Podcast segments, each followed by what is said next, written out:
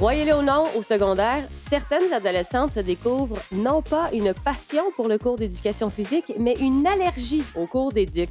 En connaissez-vous? Bienvenue au balado À chacune son terrain de jeu. Je suis Émilie Duquette. Et je suis Geneviève Leduc de chez Filles Active. Dans cet épisode, on se questionne sur notre façon d'interagir avec les enfants pour encourager le développement de leurs habiletés et de leur confiance en contexte d'activité physique. On se demande aussi si on n'a pas parfois tendance à se comporter différemment à cet égard avec les filles et les garçons.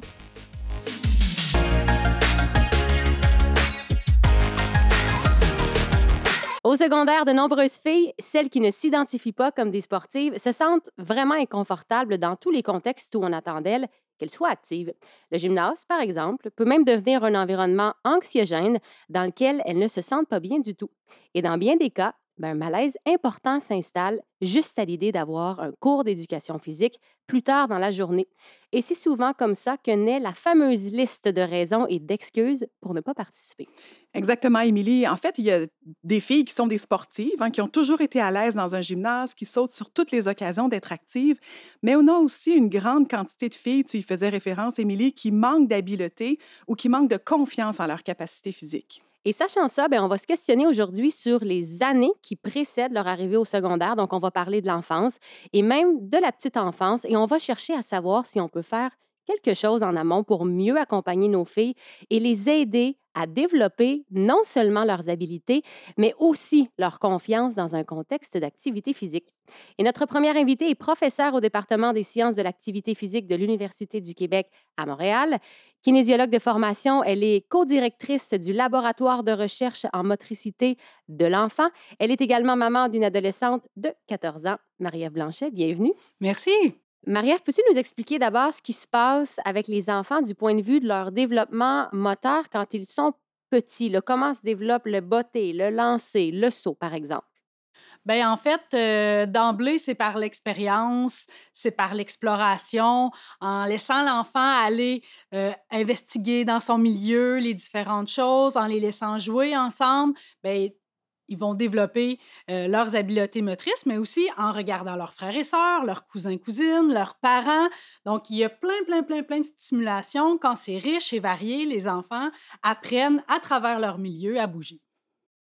Et comme parents, qu'est-ce qu'on peut faire pour maximiser le développement moteur de nos enfants? Là? Euh, quelles sont les activités à, privilégier? Bien, absolument. Il y en a une multitude. En fait, euh, le premier principe serait la variété.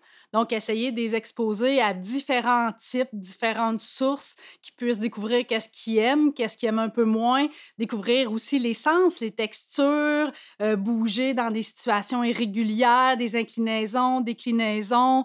Il y a vraiment plusieurs, plusieurs euh, possibilités au niveau de, de l'expérience, mais aussi essayer de préconiser euh, le fait d'être moins assis, moins attaché, les enfants, même s'ils sont capables de se tenir assis, ben dès là, ils vont commencer à aller chercher une petite balle, d'abord dans leur champ, là, près de leurs jambes, ensuite un petit peu plus loin dans les limites de la stabilité. Donc, tranquillement, pas vite, ils vont développer leur référentiel, leur cadre de référence pour être de plus en plus capables de maintenir leur stabilité et ensuite se tenir debout et là, aller chercher quelque chose sur le bout d'une table et là, et prendre confiance en ses compétences, réaliser des petits défis, puis ensuite commencer à marcher progressivement et là, explorer de plus en plus. Donc, c'est à travers différentes euh, variétés d'expériences que l'enfant va se développer, mais aussi en essayant de pas leur mettre des, euh, des écrans en jeune âge. Donc, quand on est au restaurant, des fois, l'enfant, il commence à s'impatienter. Bien, pensez à apporter des petits jouets nouveaux des petites choses euh, qui sont simples, les sachets de sucre. il y a plein de choses qui sont très, très, très simples. Un petit plat euh, que les enfants peuvent manipuler. Eux, tout est nouveau, tout est une découverte, tout est source de plaisir. Donc, dedans, dessous, en dehors, à côté, tout ça devient là, euh, une mine de possibilités pour développer la motricité. Bien, euh, là, je comprends bien que tu nous parles des très, très petits, hein, des tout petits, puis du développement de la station assis, euh, tendre la main, marcher, puis tout ça. Mais même quand on parle des, des, des, enfants un peu plus vieux, puis dès le début de la conversation avec toi, Marie-Ève, je remarque que Euh, tu nous as pas dit, ben, il faudrait les inscrire à un cours de soccer, par exemple, si elles doivent apprendre à botter. Hein? Donc, euh, puis je pense que c'est un réflexe que plusieurs parents ont, c'est-à-dire que, bon, on doit, si je veux apprendre mon enfant à lancer une balle, ben, il y a le baseball. Si je veux qu'il apprenne à botter un ballon, ben, il y a le soccer. Fait ce que tu nous décris là, avec les environnements variés, ça n'a rien à voir avec le sport organisé, tout ça.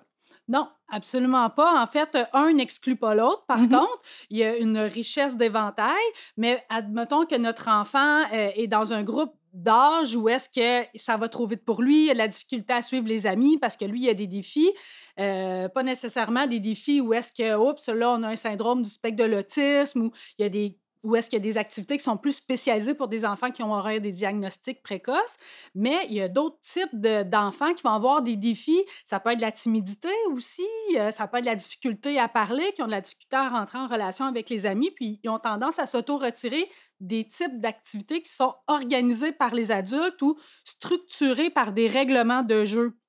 Donc, euh, ces enfants-là auraient avantage à développer leur habileté motrice, mais dans des contextes qui sont pas structurés. Donc, euh, seulement les laisser jouer dans la ruelle, par exemple, avec euh, du recyclage, euh, donner une, une, une, thématique, par exemple, OK, on est des pirates, on s'en va en mission. Mais là, des pirates, ça en lance, là. Ça, pas, ça en lance des objets, des missiles, des, des bombes. Des, on peut partir. Il faut les laisser aller dans leur, leur, imaginaire, les soutenir dans leur imagination en leur posant des questions. Et nous, on embarque dans leur jeu. C'est pas nous qui dictent le jeu, c'est eux qui nous dictent le jeu, les directives. Puis nous, on est là juste pour euh, pousser un petit peu leur réflexion au niveau des stratégies qu'il y aura à faire, au niveau de la créativité qu'ils pourraient développer. Donc, euh, Oh, ici, on a un carré. Qu'est-ce que c'est, ce carré-là? Donc là, l'enfant, hop, OK, ça devient un, objet dans le jeu qui peut être manipulé, soulevé, passé en dessous. Donc, les enfants ont l'imaginaire pour le faire. Donc, exploitons, entre guillemets, cet imaginaire-là pour que les enfants puissent l'alimenter. Oui, exactement. Et avec les connaissances actuelles qu'on a, est-ce qu'il y a des différences entre les filles et les garçons dans le rythme et aussi la façon de développer ces habiletés motrices-là? Bien, actuellement, il n'y a pas encore un consensus scientifique clair puisque le développement moteur est influencé par beaucoup de facteurs. Donc, l'enfant, il est dans quel environnement? Est-ce qu'il est dans un environnement riche avec des parents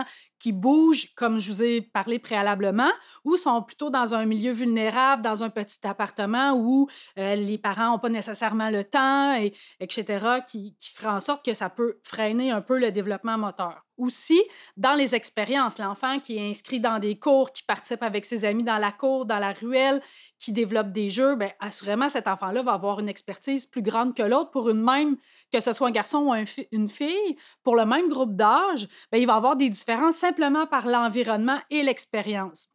Mais aussi, euh, il y a des études qui vont démontrer que les parents vont avoir tendance à surprotéger davantage les filles que les garçons. Donc euh, là, euh, par exemple, si on les met sur un plan incliné, dès qu'ils marchent à quatre pattes, les mères vont avoir tendance, dans ce contexte d'études-là, les mères vont avoir tendance à surprotéger et à dire Oh non, non, mon enfant n'est pas capable de faire ça. Tandis que les mères de garçons, il y avait significativement moins de non. Oui, oui, mon enfant il est capable. Et quand les parents n'étaient pas là, les enfants fille qui, le maire avait préalablement dit non, les enfants étaient capables de marcher à quatre pattes sur le plan incliné. Donc, vous voyez, il y a, euh, il, y a, toute la surprotection qui peut limiter le développement moteur aussi. Cela dit, à travers tous les facteurs, il y a aussi où est-ce qui a été fait, qu'est-ce qu'on a mesuré, dans quelle partie du monde ça a été fait, parce que la culture influence aussi beaucoup le développement moteur. Ici, on les surprotège, mais il y a d'autres cultures où est-ce que les enfants, très tôt, vont dans les champs, participent à la famille, euh, aux différentes tâches familiales dans le, dans le champ avec euh, les différents types de cultures. Donc, je vois que c'est un sujet qui, qui vous ben, allume. ben oui, parce que c'est le fun, jusqu'à présent, tu, tu, parles de l'enfance puis tout ça. Puis nous, chez Filles Actives, hein, on, on, attrape les ados quand elles arrivent euh, à l'âge de 12 ans, quand elles arrivent au secondaire. Puis ce qu'on remarque aussi, c'est qu'au-delà des habiletés, vraiment, là, il y a vraiment toute cette question de la confiance en nos habiletés.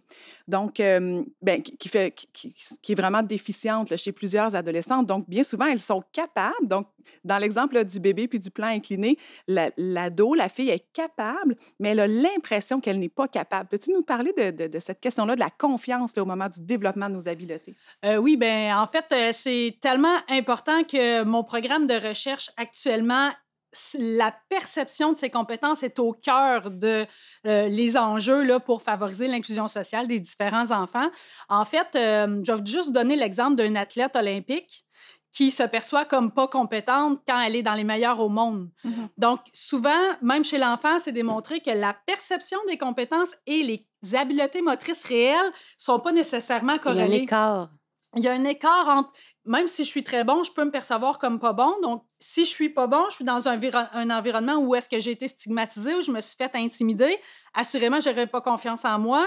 Donc, encore une fois, il y a plusieurs facteurs qui peuvent influencer ça, mais c'est des modèles comme le modèle de Student, par exemple, qui est sorti en 1990, qu'il y a plusieurs autres laboratoires qui ont démontré son implication importante dans la trajectoire de vie, démontrent que les habiletés motrices et la perception des habiletés motrices, c'est ce qui va être l'élément critique qui va faire une bascule entre la trajectoire vers un mode de vie actif, quel qu'il soit, versus un mode de vie passif, écran, et euh, ça à, tra- à travers la vie jusqu'à l'âge adulte. Ça veut dire qu'il y a vraiment un point tournant, ce qui vient renforcer le rôle du parent dans ce soutien-là. Et justement, ben, pour les parents qui nous écoutent, de quelle façon euh, on peut accompagner notre, notre jeune là-dedans?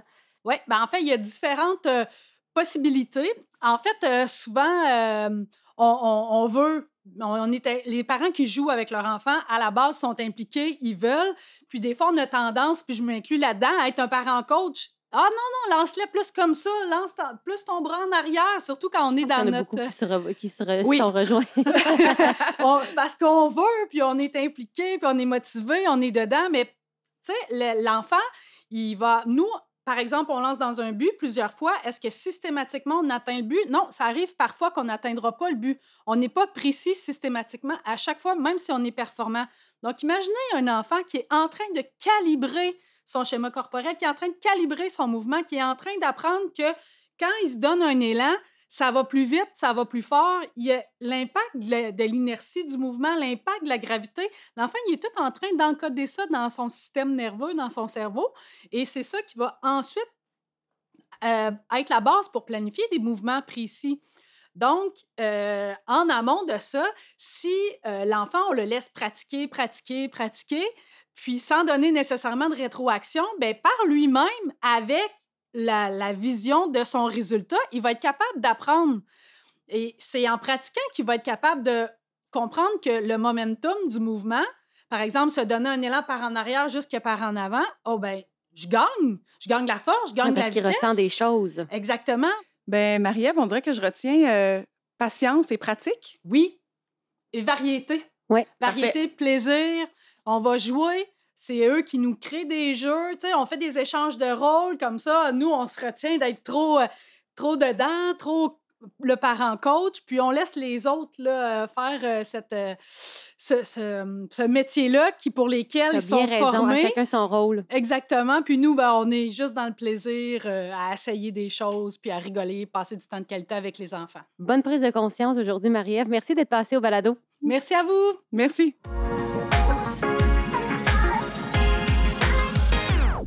Notre prochaine invitée a été éducatrice à la petite enfance pendant une vingtaine d'années. Elle est maintenant conseillère pédagogique à l'Association québécoise des centres de la petite enfance. Nancy Forêt, merci d'avoir euh, accepté l'invitation. Ben, merci à vous.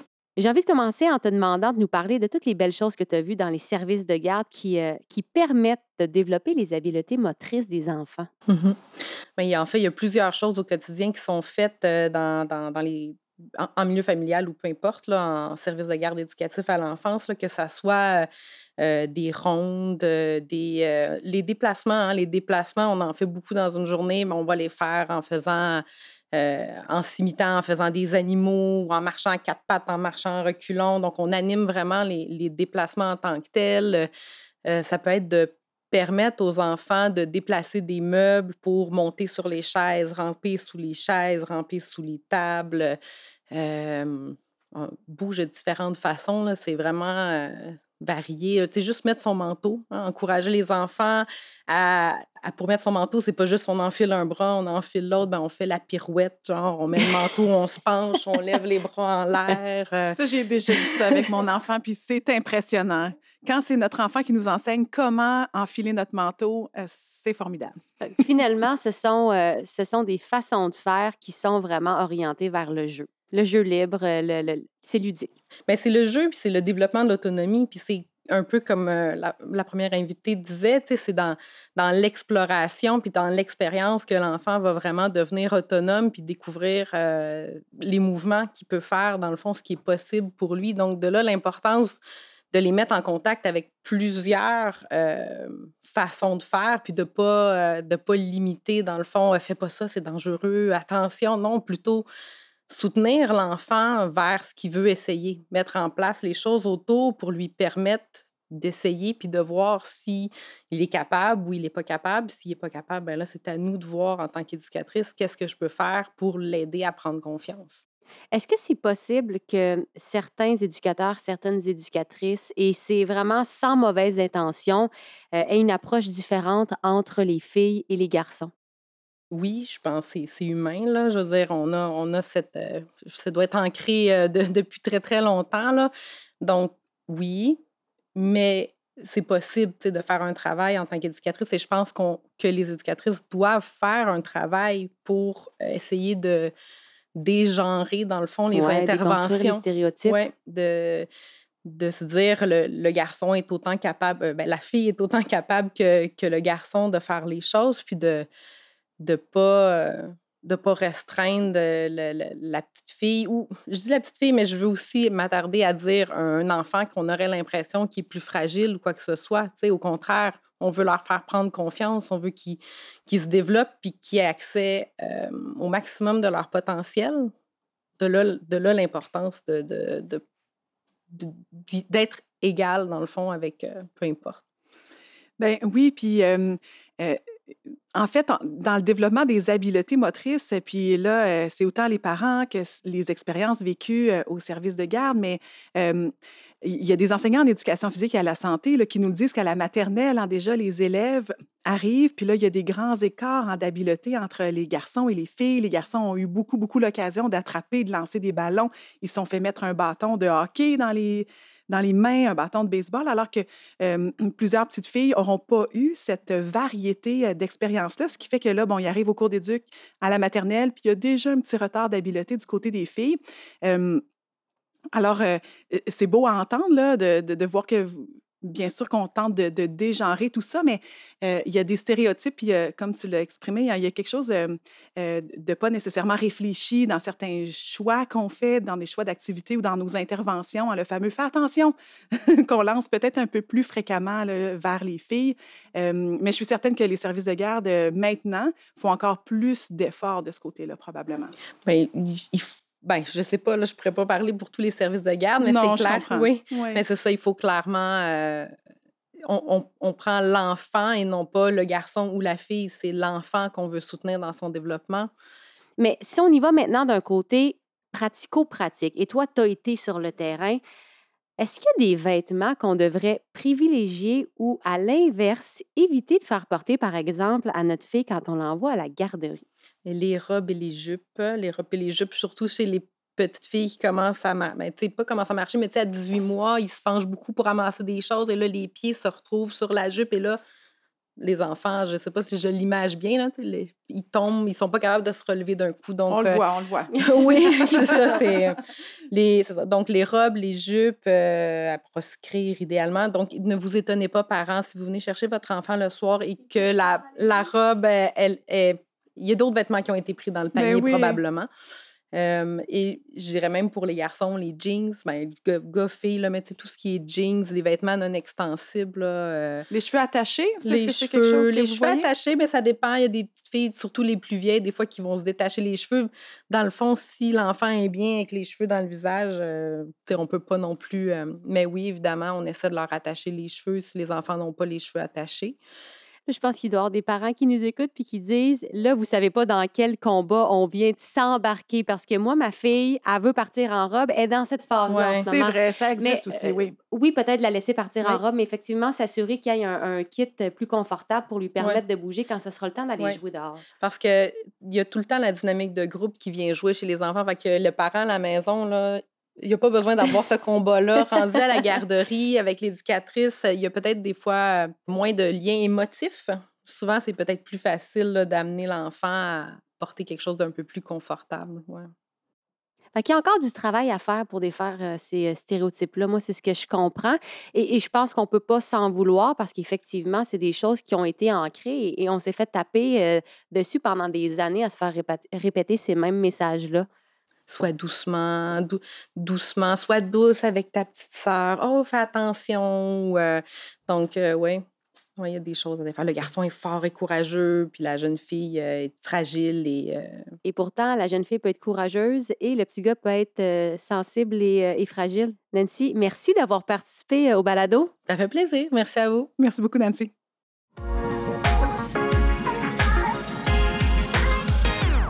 Notre prochaine invitée est une animatrice et actrice bien connue et appréciée pour son grand talent et son humour. Elle est aussi mère de trois enfants, deux adolescents et une fillette de 5 ans.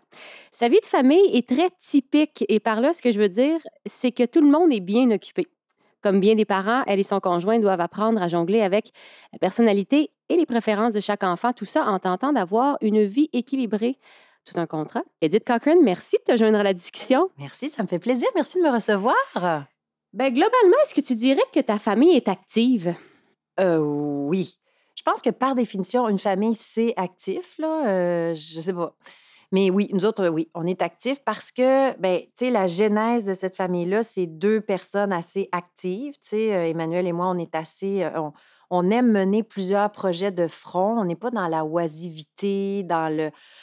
On n'est pas, pas dans la procrastination non plus. Là, on est assez actifs.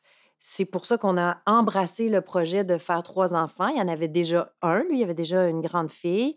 Fait que, tu sais, oui, on est assez actifs, mais tu sais, on n'est pas dans les activités très organisées. À part mon fils qui a 12 ans, qui lui est un sportif organisé, aucun de nous ne sommes dans un, euh, une horaire de sport planifié. de- Tu sais, on n'est pas là-dedans, mais on est actif. Et ta fille, en ayant des grands frères, parce qu'elle est quand même euh, plus jeune, est-ce Oui. que tu réalises parfois que, que votre approche est un peu différente? Vos comportements envers elle sont, sont différents quand il est question de bouger? Ben, c'est une bonne question. Puis là, j'ai de la misère à faire la part entre est-ce que c'est parce qu'elle est vraiment plus petite que les autres ou c'est parce que c'est une fille, là, tu sais, c'est... C'est vraiment. Mes deux gars sont très collés là, euh, en âge. Ils ont 15 et 12 ans. Fait que, tu sais, on les a souvent, un peu au détriment du plus petit peut-être, ou des fois du plus grand, mais pris comme une unité. tu sais. OK, les gars. Les deux gars. Un une les deux gars. Puis des fois, mon, mon plus vieux me disait, tu sais, maman, je suis pas, je suis pas le même âge, j'ai pas la même chose. Puis des fois, le plus petit, bon, il demandait de faire des choses pour plus grand. Bon, alors eux autres, ils venaient en bloc, là, monolithique, deux gars, le- les gars. Puis elle, ben, est vraiment plus petite. Elle a 5 ans. Bon, c'est une tornade, elle a beaucoup d'énergie, euh, tu sais, elle est très, très active. Mais c'est sûr que c'est sûr qu'il y a une différence dans notre approche, dans nos. C'est sûr. Puis on est comme content d'avoir une fille aussi après avoir eu deux gars. Mais avez-vous pensé, ah, ça va être plus calme, là, on a une fille. Ah oui. Ben, plus calme, oui, peut-être, naïvement, alors que Ouais. c'est pas ça du tout. Là. Mais tu sais, on se dit, ah oui, une fille, ça va être doux, ça va être cute. va- Alors que c'est vraiment fifi brin d'acier. Là. Tu sais, c'est elle a beaucoup d'énergie, elle est toujours debout, ça table partout, ses comptoirs à grimpe. Tu sais, c'est vraiment une petite active. Puis elle n'est pas tellement dans la douceur. Ben, un peu, mais avec ses, avec ses frères, elle est dans la douceur. Mais tu sais, quand elle, quand elle joue, elle joue pas à des jeux calmes. Tu sais, très active. Donc, euh, ouais, naïvement, on a cru que ça serait différent. Mais tu sais, on lui a pas encore proposé de sport comme tel, des sports organisés. Tu sais, à l'école, elle fait un peu de tout, comme les garçons faisaient de tout.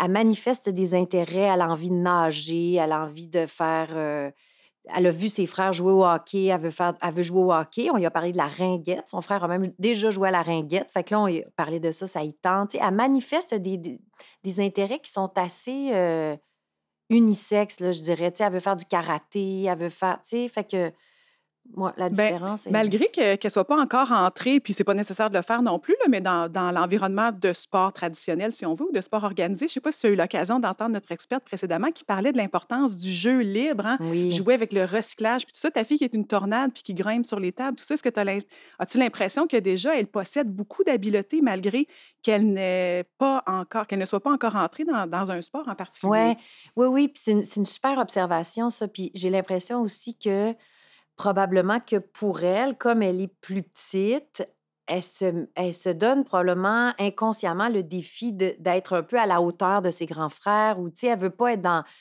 Elle veut pas se sentir inférieure. Donc, souvent, les gars vont patiner. Ben, elle aussi, elle veut patiner. Tu sais, elle a jamais patiné, mais elle dit, moi aussi, je suis capable. Tu sais, elle va faire comme si elle l'avait déjà fait, alors qu'on sait très bien. elle a une belle confiance. Oui, ça, oui. oui. Puis eux autres, en même temps, ils sont super aussi parce qu'ils ils sont vraiment là pour lui donner de la confiance. Tu sais, je pense qu'elle est dans un environnement qui fait en sorte que, que, si, elle, elle- que si elle a envie, elle, va y aller. Elle va pas... En tout cas, là, elle a juste 5 ans, là, mais tu sais, ce que, ce que j'entendais, c'est que après ça viennent des, des blocages, puis des, des, des a priori, puis des, limites que, que la fille va s'imposer plus que, que le garçon, là, malheureusement. Mais pour l'instant, en tout cas, elle est dans un, le champ de tous les possibles.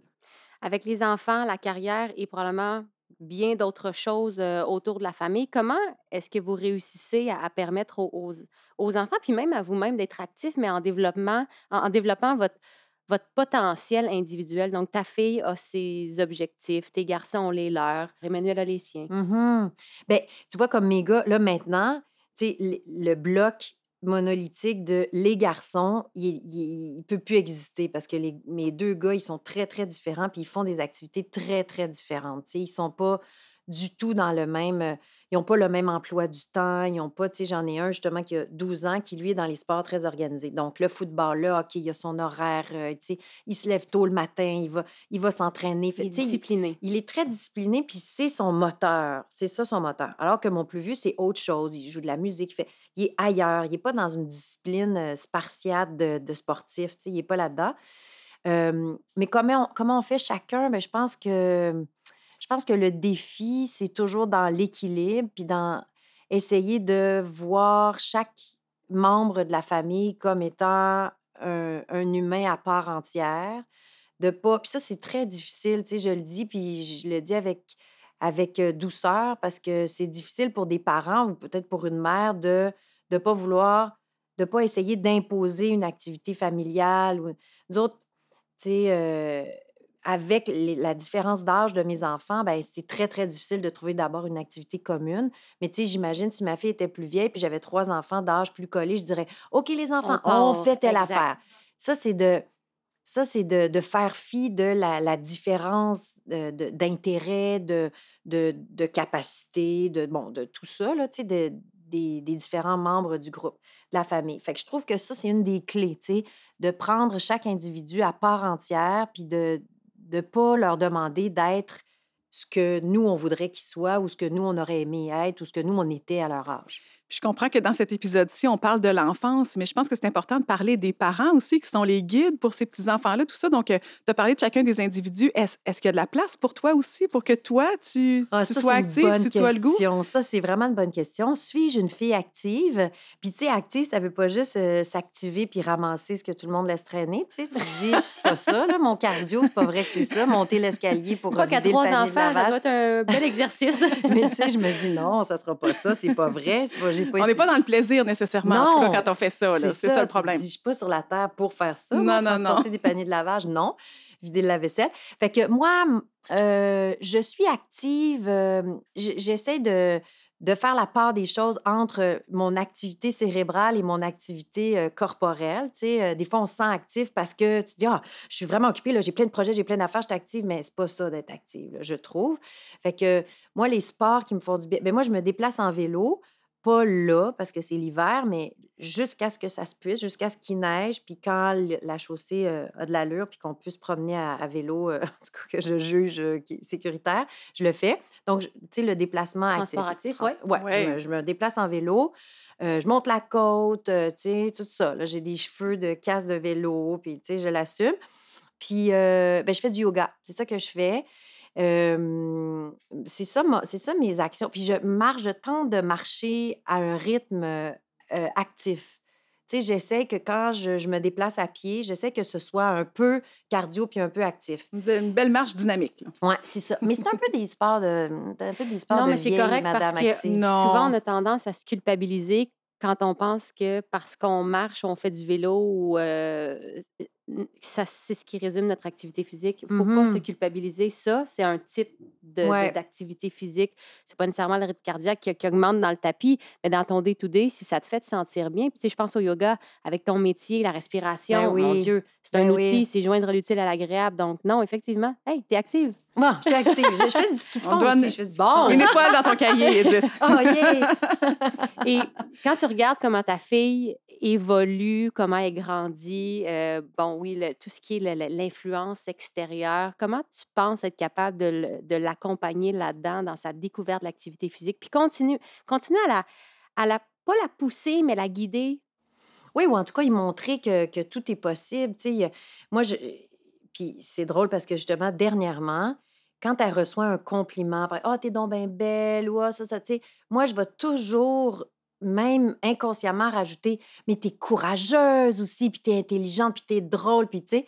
Puis cette semaine, c'était très drôle. Il y a quelqu'un qui a dit Ah, t'es belle, Adou, avec ça. Puis elle a dit Je sais, maman, je suis belle, mais aussi je suis courageuse. J'aime trouvais ça, là, c'est beau. Est vite, très, très vite. Parce que je trouve que le courage, je trouve que le courage, c'est vraiment, euh, c'est vraiment une notion ben, que je- que j'essayais de transmettre aussi à, à- à mes gars. Mais le, le, le petit courage du quotidien, puis le petit courage, tu sais, de.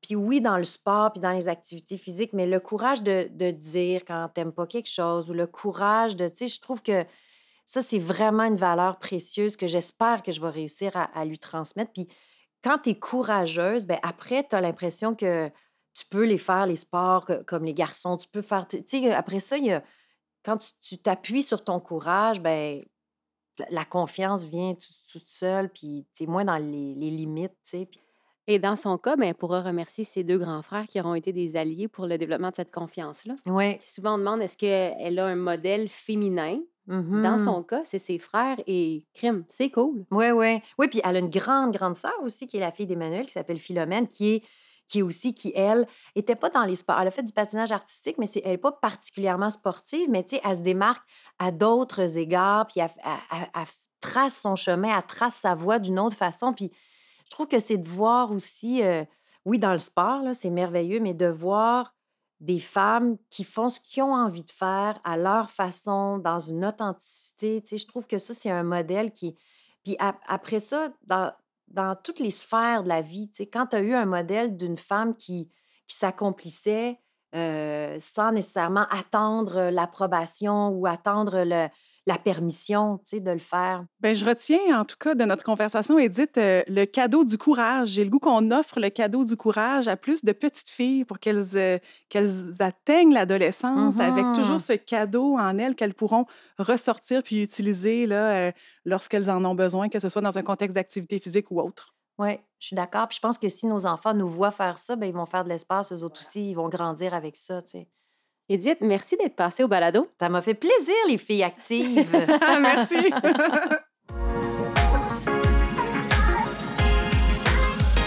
Geneviève, mon constat, c'est que c'est essentiel de développer, de bâtir la confiance des jeunes filles à la petite enfance. Et ça, ça se fait comment? Ben, par des gestes simples qui vont permettre de leur faire développer leurs habiletés motrices, le jeu, la découverte, pas mettre de restrictions, les laisser tomber, se relever. Bref, il faut leur donner les possibilités de vivre des succès. Exact, tu as raison, Émilie. Puis tu as commencé ta phrase en disant c'est essentiel de le faire. C'est vrai. Puis d'un autre côté, il faut se dire qu'il n'est jamais trop tard. Si on a des adolescentes qui sont moins habiles ou qui ont moins confiance en elles, il est toujours temps de renverser la vapeur. Il s'agit de continuer de les exposer à une variété d'activités pour qu'elles trouvent des activités qu'elles vont vraiment apprécier, qu'elles vont aimer, dans lesquelles elles vont se sentir bonnes, tout simplement. Ce balado est produit dans le cadre du programme Bien-être Filles Actives propulsé par Beneva. Pour plus de contenu, visitez lefilleactive.ca.